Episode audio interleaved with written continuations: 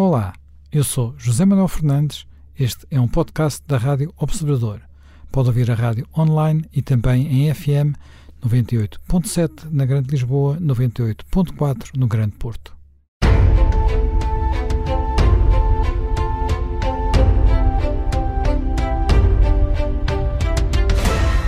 Bem-vindos de regresso ao Conversas à Quinta e hoje vamos falar de uma das encíclicas mais influentes, mais importantes, porventura, da história da Igreja Católica, uh, há 130 anos, mais exatamente a 15 de maio de 1891, o Papa Leão XIII uh, publicou a famosa, digamos assim, Rerum Novarum. Tratou-se de uma encíclica em que abordava uh, os temas, de, no fundo, os temas económicos, portanto, a condição dos operários, a condição do trabalho. Uh, é uma encíclica que teve enorme influência, porque não só está na origem do pensamento uh, que vai ser conhecido como a doutrina social da Igreja, o pensamento social da Igreja, mas também porque teve sequência, há mais três encíclicas que de alguma forma foram desenvolvendo, a 40 ano do Papa Pio, Pio XI, a Magister Magistra, portanto, do Papa João XXIII e mais recentemente do Papa João Paulo II, a centésimo ano. Todas elas procurando adaptar a, a uma evolução de 130 anos, uma evolução do capitalismo, da economia, de, não só do capitalismo, enfim, da sociedade, da economia, uh, o, aquilo que é a doutrina da Rerum Novarum. Uh, neste período, o próprio pensamento da, da Igreja naturalmente evoluiu, e continua a evoluir, mas é muito marcante aquilo que foi dito numa altura em que havia grandes tensões uh, resultantes da Revolução Industrial, resultantes da ascensão dos movimentos socialistas e de como uh, resolver a questão social. Uh, Jaime Nogueira Pinto, 130 anos depois, o que é que nós podemos dizer da Rerum Novarum? Bom, Novarum uh, veio, enfim, é preciso ver as circunstâncias históricas do aparecimento da Rerum Novarum. Uh, digamos, o Manifesto Comunista em 1848 e os desenvolvimentos da, da, da Primeira Internacional Operária, os acontecimentos da, da Comuna de Paris em, em 71, com, enfim, com o fuzilamento de um bispos e de alguns padres, etc. Tudo isso trouxera, por um lado, digamos, um choque eh, bastante significativo, digamos, como aliás era natural do ponto de vista do ponto de vista filosófico e político-filosófico, porque era claro, quer dizer, as, as, as, doutrinas, as doutrinas comunistas, o chamado marxismo, nessa altura ainda marxismo, não é marxismo afirmava-se e proclamava-se como uma visão do mundo, uma cosmovisão do mundo clarissimamente,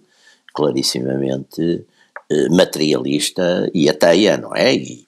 e, quer dizer, e considerava, portanto, a religião o ópio do povo e, e fazia, de facto, uma grande, uma grande guerra, digamos, à religião. E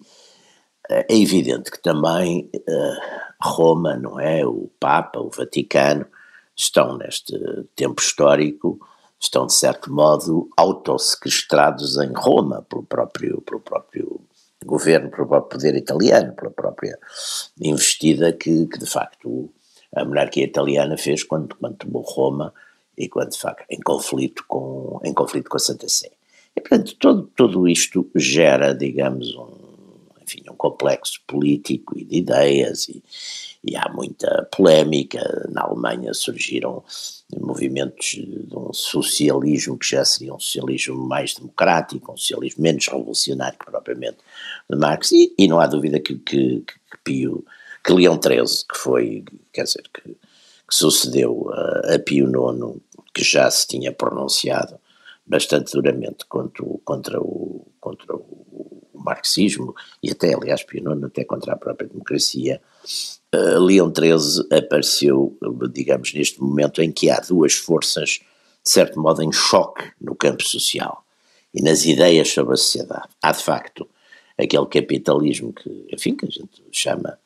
hoje em dia, ainda se chama, o capitalismo que está hoje em dia outra vez muito, muito fulgurante, sobretudo na, na, na globali, no globalismo e na globalização, que é o chamado capitalismo selvagem,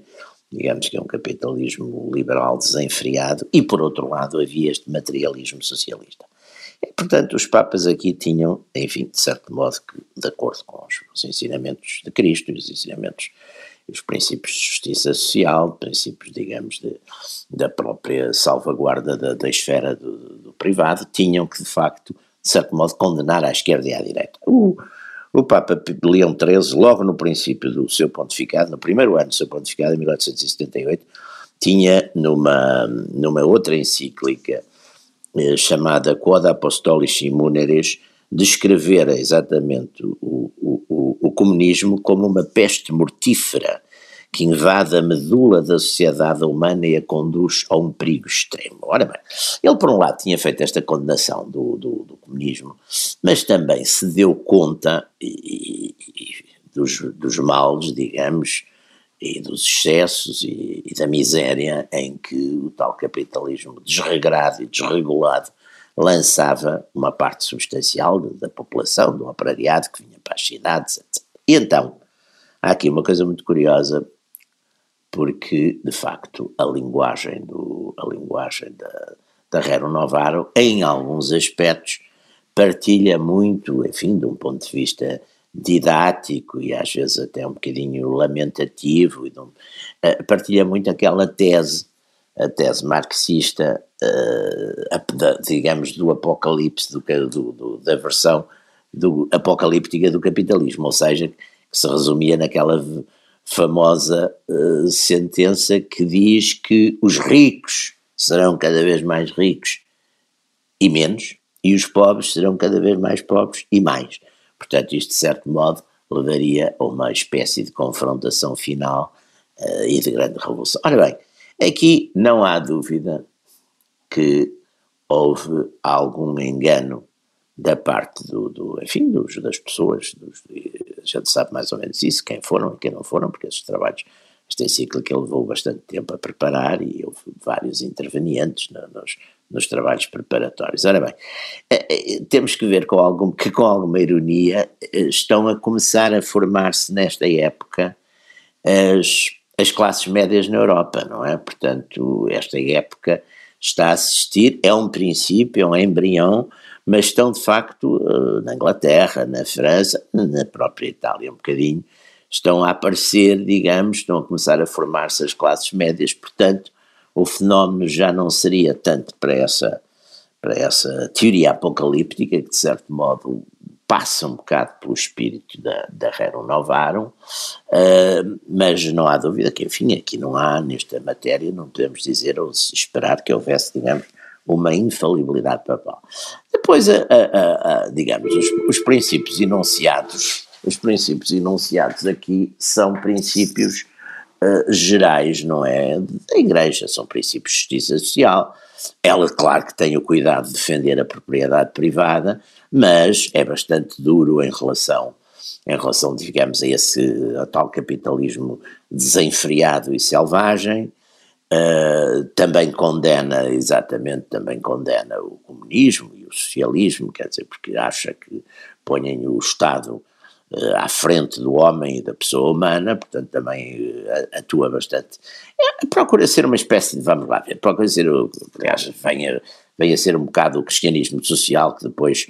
é, é fortemente, influencia muitos, muitos regimes, inclusive desde regimes autoritários como o próprio Estado Novo Português ou, ou o regime de Dollfuss na, na Áustria, mas influencia também muito pensamento social cristão, que já vinha aliás do século XIX, de, dos, dos, dos, católicos sociais, e, e vai depois também influenciar fortemente os partidos, já depois da guerra, sobretudo depois da Segunda Guerra, os partidos democratas cristãos. No fundo, aqui o que se pretende, no fundo, é, tal, é uma espécie de terceira via do ponto de vista de doutrina socioeconómica ou doutrina político-económica, no fundo é a, a, ideia de regulação, de regulação do capitalismo, regulação quer pela via tributária, quer pela via, via da legislação social, que, que, protegendo exatamente os, os, sindicatos, o Papa aliás defende aí a existência dos sindicatos, e, e sobretudo o Papa é evidente que condena a, questão da, da, divisão marxista em duas classes, não é? Na classe do, do classe da burguesia e do proletariado, que de facto é, é, era uma visão que às vezes a gente vê que ainda continua em algumas análises, mas que é uma visão de facto que nega exatamente a, a existência de, de, de, uma coisa muito importante nas sociedades modernas que são as classes médias, quer dizer, é uma, é uma, mas continua, infelizmente, a gente pode ver, e até pessoas que se consideram às vezes académicos e pessoas que se consideram com, mas, mas continuam a insistir nessa, nessa, nessa dicotomia. E, e de facto, a, a encíclica Rerum Novarum é muito forte na condenação exatamente também dessa visão uh, puramente conflitual e, e, bipartidária, não é? E bipolar do mundo. Uh, já, já me gamba, esta encíclica surge numa altura, de facto, em que há uma, uma tensão e ela é vista uh, simultaneamente como uma encíclica antissocialista e antiliberal. E durante uh, muito tempo a Igreja também foi vista e foi, foi vista como sendo isto mesmo, antissocialista e antiliberal. algo que durante muito durante muito muito tempo até recentemente não não se apaziguou, talvez tenha mudado um pouco com João Paulo II e agora novamente uh, regressou com, sobretudo com o, Papa, com o Papa Francisco, esta ideia de que há uma terceira via, uma ideia de uma terceira via, talvez. É, é, correto falar de que, ao, mesmo, ao mesmo tempo que a Igreja é e condenou sempre, desse ponto de vista não há grandes dúvidas, condenou sempre os modelos de tipo coletivistas também nunca favoreceu de facto abertamente as economias de mercado? É, bom, a, a, doutrina social da Igreja é qualquer coisa que me parece que deve ser vista como um todo e tem vindo progredindo por sedimentação. A Rerum Novarum é um início formal a partir de um Papa. Isso não significa que antes da Rerum Novarum eh, imensos eh, teólogos eh, tenham pronunciado sobre questões sociais, sobre questões da dignidade da pessoa humana, sobre questões da organização da vida, sobre questões dos direitos. Portanto, a Rerum Novarum está aí situada. E é um começo. É um começo que tem logo uma primeira revisão, com o 40 ano, uh, com Pio XI, e depois, sobretudo, uh, a seguir à Segunda Guerra Mundial, uh, tem um grande campo de fixação que culmina até com o famoso manual, compêndio de doutrina social da Igreja de 2004. Um grande ponto de viragem é, sem dúvida, a Convenção Gaudium et Spes do Conselho Vaticano II de 1965. E a Igreja vai evoluindo ao longo destes tempos para a admissão eh, de um princípio segundo o qual a Igreja emite opiniões sobre princípios, mas depois deixa ao exercício do pluralismo dos católicos a avaliação da aplicação desses princípios, desde que tudo se situa, obviamente, no quadro desses princípios. Portanto, isto é um corpo doutrinário eh, que se tem vindo a sedimentar, que deve ser visto eh, no conjunto. Mas vamos à Rerum Novarum. A Rerum Novarum nasce num momento eh, muito preciso e temos que olhar para o antecedente para o envolvente e para o futuro previsível, porque é nesse contexto que o documento aparece. O Papa Leão XIII é um Papa que sucede a Pio IX, é o primeiro Papa eleito após o fim dos Estados Pontifícios, e isso marca muito a situação da Igreja, como é evidente, e é um Papa a quem todos davam pouca duração, porque ele já tinha 68 anos e era um pouco um Papa que faria ali um papado breve de transição, e ele acabou por lá estar mais de 20 anos. E por marcar o seu papado e a forma como os papas, igreja, os papas de transição, já regras geral, tendem a ser mais duradouros. tendem a ser, e mais marcantes, às vezes mais marcantes. Aconteceu o mesmo com João 23. Nós temos que ver que há ali uma situação que é a seguinte. Há dois problemas grandes para os católicos. É a situação dos católicos em Inglaterra e na Rússia. Ele procura abordar isso, até no caso de Inglaterra, procura não dar muito talento à separação, à independência dos católicos irlandeses, eh, para procurar um pouco aliados. Ele mantinha a ideia de que podia recuperar os Estados Pontifícios. Depois, a Alemanha, com a qual tem um problema que é a Kulturkampf de Bismarck. A Alemanha protestante uh, está a realizar uma unificação da Alemanha que subitamente fica muito anticatólica, com a discriminação dos católicos e, portanto, a Alemanha deixa de ser um aliado confiável. É, a Áustria é um aliado confiável, só que a Áustria tem um conflito imenso com a unificação da Itália e quer anexar uma parte da Itália, o que cria, obviamente, problemas à Itália. E é um Papa cuja origem é italiana, mas que não se reconhece na posição eh, do Estado italiano, do Estado Savoia, do Estado unificado, e que não modifica a orientação do seu antecessor, de Pio IX, de interditar aos católicos italianos a intervenção em eleições, a participação na vida política, para que isso não significasse os católicos estarem a legitimar essa Itália que tinha posto fim aos Estados Pontifícios. A própria França, que poderia ser uma aliada, eh, está nesse momento perpassada também por imensos problemas e em muitos momentos até são os próprios católicos franceses que não aceitam obedecer ao apelo do Papa para que intervenham, para que façam um ralliement até mesmo com a República em certo momento e portanto há aí também essa impossibilidade, ou seja, o papado está muito, muito isolado. E depois no plano isolado do ponto de vista internacional e na própria Itália. E no plano do que era a sua base tradicional, não há dúvida que com a industrialização e com a deslocação do campo para as grandes cidades, eh, muita da ligação tradicional à Igreja que existia no mundo rural e na sociedade tradicional passa a ser difícil de manter. Por, um lado, é uma, é uma nasce, por um lado, há o liberalismo, há o industrialismo, há também a tradição anticatólica das monarquias uh, liberais e das repúblicas emergentes,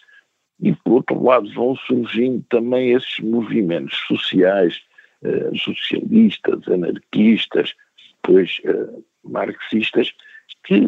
mobilizam um pouco nessa área tradicional de influência da Igreja. E por isso o, o Papa sente a necessidade primeiro de centralizar um pouco a Igreja, ele atribui muita importância ao controle dos núncios sobre uh, os bispos dos países, uh, depois uh, confere, vai buscar o tomismo Santo Tomás de Aquino como a filosofia oficial para influenciar a visão teológica da Igreja e, de certa forma, a encíclica é uma expressão dessa orientação, ele era discípulo uh, de Taparelli da Velho, que é um jesuíta que é posto a dirigir o Colégio Romano, a futura Universidade Gregoriana, derrotam doutrinalmente a teologia uh, alemã uh, e, e, através da revista Civilta Católica, começam a exercer uma influência forte sobre a doutrina da Igreja. O próprio uh, Tomaso Zilhara, que, é, que redige a primeira versão da Rerum Novarum, é um homem que uh, produz uma suma filosófica que é, digamos, o grande livro de aprendizagem nos seminários uh, da doutrina católica que se considera uh, que deve orientar a vida dos católicos nos vários países. Portanto, há uma, também através do tomismo, há uma coordenação mais efetiva. E a Herrera Navarro vem neste domínio. Bem, temos, Navarro... temos, temos que retomar essa parte na segunda parte do programa, que esgotámos já o tempo desta primeira parte. Uh, regressamos dentro de, de alguns minutos. regressando, retomando onde estávamos, uh, já me estava ia, ia, precisamente tentar encontrar a Rerum Novarum e o seu significado na altura, estava, tinha acabado de explicar qual era o, o, o ponto sim, sim. em que eu, eu sei, eu sei, Portanto, a renovaram é um corpo de doutrina que permite enfrentar o que é eh, poder instituído do liberalismo, na aliança entre industrialismo emergente e monarquias ou repúblicas liberais, e por outro lado também ir competir com uh, o público do, dos trabalhadores que se transformaram de, de camponeses e de aldeãos em citadinos e operários, eh, chamando a atenção para os perigos, segundo a Igreja, das novas doutrinas que apareciam nesses meios, mas apresentando um corpo de doutrina com a ambição de cativar essas pessoas, de fazer continuar, manter católicas nas suas convicções. E daí a questão até, quanto a mim, central é de considerar que o problema social não deve ser resolvido através de uma revolução nem de uma revolução violenta, mas através de uma conciliação de partes em que de um lado e do outro cedam eh, para que se respeite o bem comum, a dignidade da pessoa, eh, a propriedade seja mais entendida no valor do seu uso e não na sacralidade da sua posse, eh, que haja o respeito pelo direito de associação, que mais que um Estado centralizado, os corpos eh, sociais e públicos possam funcionar por subsidiariedade, ou seja, há a definição de um modelo de regulação eh, global para as relações sociais dessa economia que evoluía muitas vezes de forma descontrolada e, e, cujas consequências muitas vezes eram ignoradas. E o Papa é muito claro em chamar a atenção para miseráveis condições em que viviam alguns dos trabalhadores eh, dessa migração para as cidades, nas novas indústrias, sem eh, enquadramento para aqueles que nelas laboravam. Portanto, há aí também a colocação do Papa como uma voz eh, junto desses desfavorecidos. Portanto, está aí também aquilo que a Igreja chama eh, opção preferencial pelos pobres, que é algo que se mantém desde essa época até hoje na doutrina social da Igreja. É, já me Pinto, eu estava a referir que durante este período de 100 anos, de facto, houve, apesar de tudo, algumas oscilações, sobretudo naquilo que podemos considerar a relação da Igreja, a relação doutrinária, sobretudo, da Igreja com, uh, com o liberalismo, chamemos de assim, com a economia de mercado. Uh, talvez o período em que essa relação foi uh, mais amigável tenha sido durante o, o papado de João Paulo II, até porque até a sua experiência de alguém que vinha de um país comunista, um país comunista, um país comunista o abriu nesse sentido. E na sua encíclica uh, Centésimos Anos, ele tem passagens que são, uh, em quase formula, por outras palavras, o princípio da mão invisível de, de, de, Adam Smith, se bem que nunca, em momento algum, há aqui uma. Uh, digamos, nunca a Igreja deixa de ter sim, sim, uma, uma consideração defesa, da ordem uma consideração social, de pela uma consideração social, uma é preocupação é pelos sobre, pobres sobre e uma nem poderia defesa, ser de outra maneira, não é? digamos, nem poderia ser, exatamente, e nem digamos, nunca há uma defesa do, de, de, de, do capitalismo irrestrito, como se Exatamente, como vezes, nunca, vezes nunca, diz. nunca, nem, nem sequer mas, mas a mão invisível uma... leva ao equilíbrio natural das coisas e não sei, isso não há. Mas é evidente. Mas houve flutuações ao longo do tempo, não é? Sim, e portanto, como... quando nós olhamos para o que foi a própria democracia cristã, uh, que é muito influenciado por estas encíclicas, uh, também notamos isso, não é? Claro, mas oh, Zamel, claro que essa, essa versão no, no, a gente não pode esquecer que, por exemplo, foi decisivo, que houve, aliás, nos anos, nos anos 80, no, a partir do momento que Reagan está eleito e a partir do momento que, que o Papa João Paulo II, que eu penso que é 1978, é eleito eh, Papa João Paulo II e depois Reagan é eleito em 80 e já a senhora Thatcher também já está desde o fim dos anos 70 em Inglaterra, eh, há de facto uma certa linha deste, deste trio, por exemplo, numa coisa que é extremamente importante para a futura libertação da, da Europa de Leste, que é o movimento de solidariedade na, na Polónia, quer dizer, solidariedade que é reprimido fortemente pela, pela aquela instauração, enfim, também é uma coisa curiosíssima, que é no regime, no regime comunista, há uma instauração de uma espécie de ditadura paramilitar, de um estado de exceção com, com o general Jaruzelski, e aí o Solidariedade consegue aguentar-se, enfim, numa certa clandestinidade, porque exatamente há uma convergência de forças que se aproximam, houve uma colaboração muito grande, eu, eu nessa altura ia bastante a Roma e tinha, tinha boas relações que era a nível da, da Santa Sé, quer com os embaixadores americanos na Santa Sé, e, e notava-se nesse período, um, houve uma grande cooperação, eh, enfim, muito trazida por causa do, da luta do, do, do, Solidariedade e de outros movimentos no leste. Aliás, o leste da Europa ainda hoje, nesse aspecto, quer, o, quer os países de matriz católica, quer os de matriz não católica, eh, tem, digamos, um certo conservadorismo social eh, que de certo modo também virá um bocadinho da forma digamos, como durante o período de, de, da dominação comunista pelos partidos comunistas e sob a tutela da, da, União Soviética, de facto, nessas sociedades também não se deu, de facto, enfim, um, aqueles movimentos, digamos, hiperindividualistas e, e libertários, não é, que aconteceram nas sociedades uh, ocidentais. Portanto, há aí umas, eh, enfim, vê-se isso, por exemplo, nos conceitos de, de família, no, mas de uma maneira geral, por exemplo, nesses, nesses, nessas legislações, por exemplo, o casamento continua a ser exclusivo e defendido como entre um homem e uma mulher, quer dizer, tudo isso, portanto, há um certo conservadorismo e tradicionalismo social nesses movimentos todos. Mas é evidente que, que, que a Igreja também teve sempre eh, digamos, dentro de si própria, dentro das suas congregações, dentro do, enfim, do, do próprio episcopado, dos próprios movimentos eh, lá uh, de leigos, teve sempre e aceitou sempre certa, certa divergência política-social, quer dizer,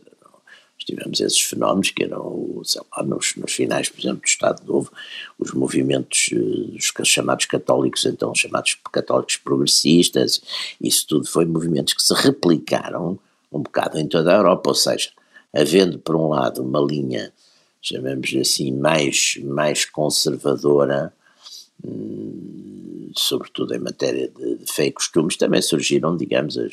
teologias mais, mais abertas e poderemos dizer que só em casos limite é que, por exemplo, o, o papado utilizou, digamos, o instrumento eh, radical da, da excomunhão, quer dizer, tem hoje em dia, de, hoje em dia, já sobretudo, e o Concílio Vaticano II marcou uma certa, uma grande diferença, não é? Passou a haver, digamos, uma, uma maior, digamos, tolerância, um maior pluralismo é evidente que, enfim, não, não, hoje em dia, por exemplo, no episcopado alemão há tendências que eu pessoalmente, mas eu não sou, não sou uma autoridade eclesial, mas acho que estão em alguns aspectos já no ponto da ruptura herética em, relativo, em relação a certas coisas, mas Roma lá se pronunciará quando entender. Mas, portanto, todos estes, todos estes movimentos também tiveram, e depois também há outros fenómenos que a gente tem que a que temos que, que, que prestar atenção. Quer dizer, houve de facto, uh, Rerum Novarum apareceu num tempo de fortíssima industrialização, portanto, de, de, com toda aquela problemática ligada à vinda para as cidades de grandes massas rurais que ficavam, de certo modo, um bocado ainda em, em suspensão e em situações complicadas, isso, de certo modo, a Europa também se desindustrializou hoje em dia e, portanto, e se há problemas, são exatamente outros, são, são os problemas exatamente da desindustrialização,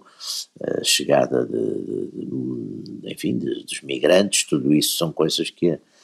que a Igreja tem que, que tem que atender e tem que, sobretudo, digamos, prescrever determinado tipo de, de, condutas que, em princípio, é para serem adotadas pelos fiéis. Não, não, a Igreja não tem poder temporal, portanto, não, não vai. E se, se nós formos ver normalmente os, os ensinamentos, mesmo com as suas mudanças de tempo, de lugar, etc., vão muito sempre nessa linha de uma espécie de terceira via, quer dizer, sempre uma espécie de terceira via, procurando criar, digamos, um, um espaço de, de diálogo, de convívio e de paz, não é? Uh, entre as radicalizações. Mas isso, também se não fizesse isso, estava, estava, estava a sair fora da sua, enfim, do seu munus e da sua orientação e daquilo para que, se espera que seja, não é? Já me Gama, mas nesta, dentro desta linha, quer dizer, de facto, a, a, doutrina da Igreja não é para ser seguida à letra no sentido político do termo, não é? Portanto, permite uh, uma margem de manobra relativamente grande. Mas entre aquilo que nós podemos considerar que é uma maior proximidade, como é o caso da, da democracia cristã, que segue, de, podemos, segue bastante perto e, e, no caso italiano até foi em alguns momentos uh, quase que acarinhado pela, pelo Vaticano, pela, pela, pelo Vaticano, e uh, outros, uh, outras lideranças políticas de inspiração católica, há, por vezes, enormes diferenças. Nós, eu, eu, continuando no domínio apenas, digamos, das ideias, para, para não entrar aqui em, em a discutir regimes, mas, mas mais concretamente, nós podemos encontrar inspiração uh, católicas, podemos dizer de alguma forma, na tentativa de conciliação de classes, por exemplo, de, que inspirou as doutrinas corporativas do, do, do salazarismo, por exemplo, ou, uh, em, em, contrapartida, na, na procura de, de, de, de, um modelo que desse uh, crescimento económico e rápido desenvolvimento do chamado ordoliberalismo alemão, que no fundo também era uma democracia cristã, mas de características um bocado diferentes da, da, da democracia cristã italiana. Como é que isto, como é que vê esta, este, este, cruzamento entre estas doutrinas que iam saindo das encíclicas e a forma como os políticos iam, as iam adaptando e se iam inspirando nelas? Bom, as doutrinas que saem das encíclicas eh, são também fruto de uma reflexão que começa por ser até uma reflexão de teólogos, de filósofos eh, católicos, eh, que têm o seu trabalho na universidade, e que nem todos até são apenas os que eh, exercem a sua influência dentro das universidades católicas ou das universidades mais diretamente ligadas à Igreja para a preparação dos seus estados superiores. Portanto, estou aqui a lembrar figuras como uh, Jacques Maritain, como Emmanuel Mounier, como vários teólogos que depois se orientaram no sentido da teologia social e, e económica. Portanto, isso é a criação do corpo de doutrina. Depois tem as organizações práticas. E se formos às organizações práticas depois da Segunda Guerra Mundial, é, o que nós encontramos é, é uma impossibilidade de a democracia cristã se constituir nos países uh, ortodoxos. Uh, depois, no caso dos países católicos, uma expressão diferenciada da sua organização, com nuances. Uh, em França, um determinado caminho, Itália outro, Bélgica,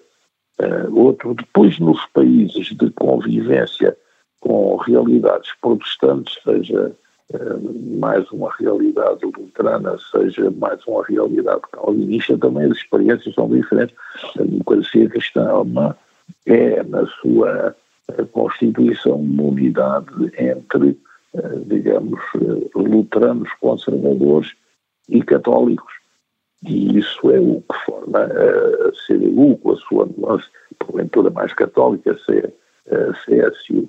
É, depois, mais à frente, temos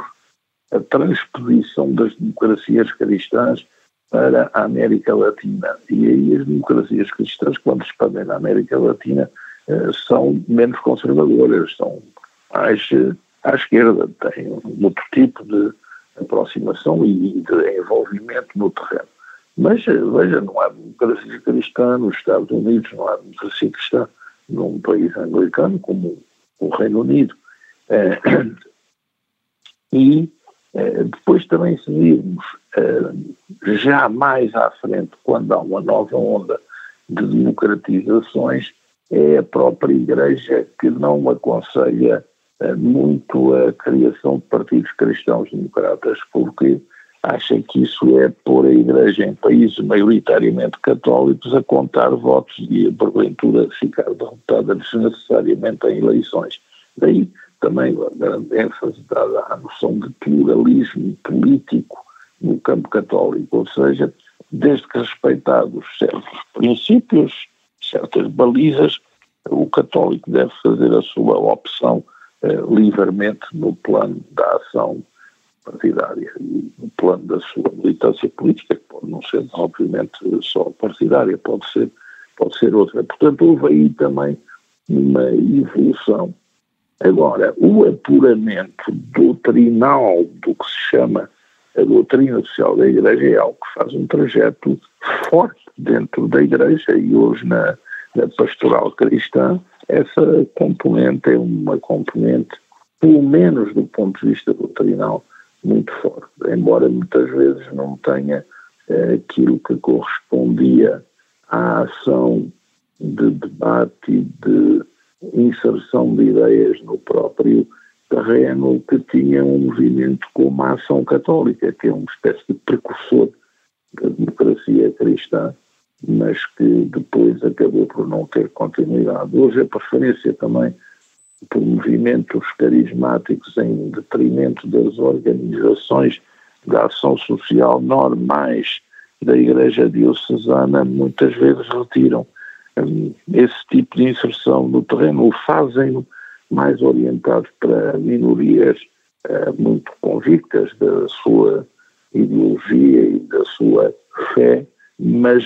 sem expressão na grande massa da sociedade, como tinham essas outras organizações que visavam uma implantação forte na vida social e política. Eh, estamos já com muito pouco tempo, já me Nogueira Pinto, muito, e portanto, uma última questão que gostava de colocar é o seguinte: apesar de tudo, a, a relação entre, digamos, a doutrina e, e o catolicismo e o capitalismo sempre pareceu diferente daquela que tem, de uma forma genérica, para falar de uma forma genérica, o protestantismo. E, portanto, uh, recentemente houve um autor, Michael Novak, que escreveu um livro atrevido chamado Ética, Ética Católica e o Espírito sim, sim. do Capitalismo, para tentar responder ao clássico A Ética sim. Protestante e o Espírito do Capitalismo a, resgatar um pouco a ideia de que o catolicismo é compatível com, com, com, com o espírito do capitalismo. Uh, será verdade? Será assim? Ou de facto o espírito eu, do capitalismo eu, eu penso, é mais aliás, compatível com o protestantismo? Há uma certa revisão até dessas coisas. O, o Zombart, por exemplo, naquele, naquele livrinho dele muito interessante, que eu, aliás, quando estava na Bertrand fiz, fiz traduzir,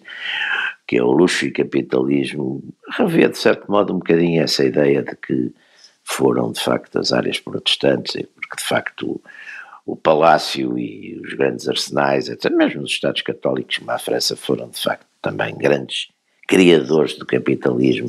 quer dizer, portanto, enfim. Agora,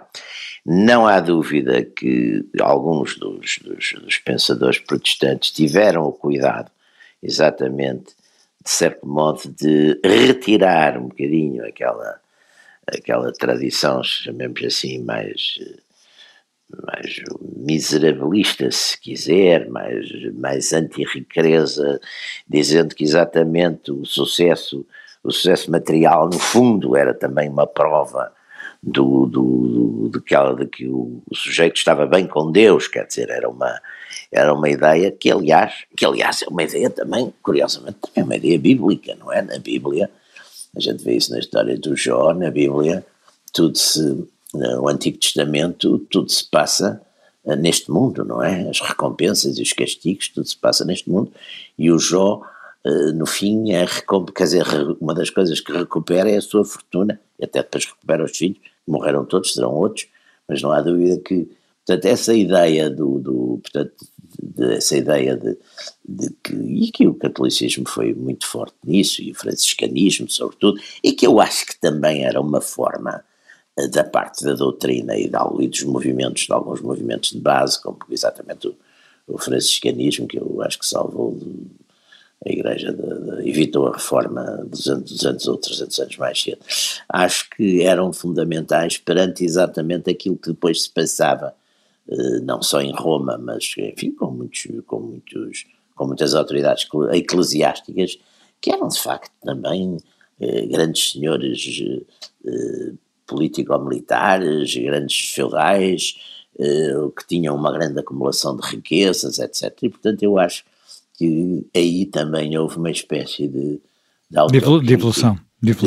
E houve, sim, hoje em dia já não, já não será assim, mas houve sobretudo na própria linguagem, no próprio discurso, havia exatamente a cautela de, de ressalvar, digamos, a, a teoria que às vezes era bastante contrariada pela prática, não é? Bem, nós terminamos o nosso tempo uh, esta semana. Reencontramos-nos para mais um Conversas à Quinta dentro de uma semana, dentro de oito dias, na próxima quinta-feira.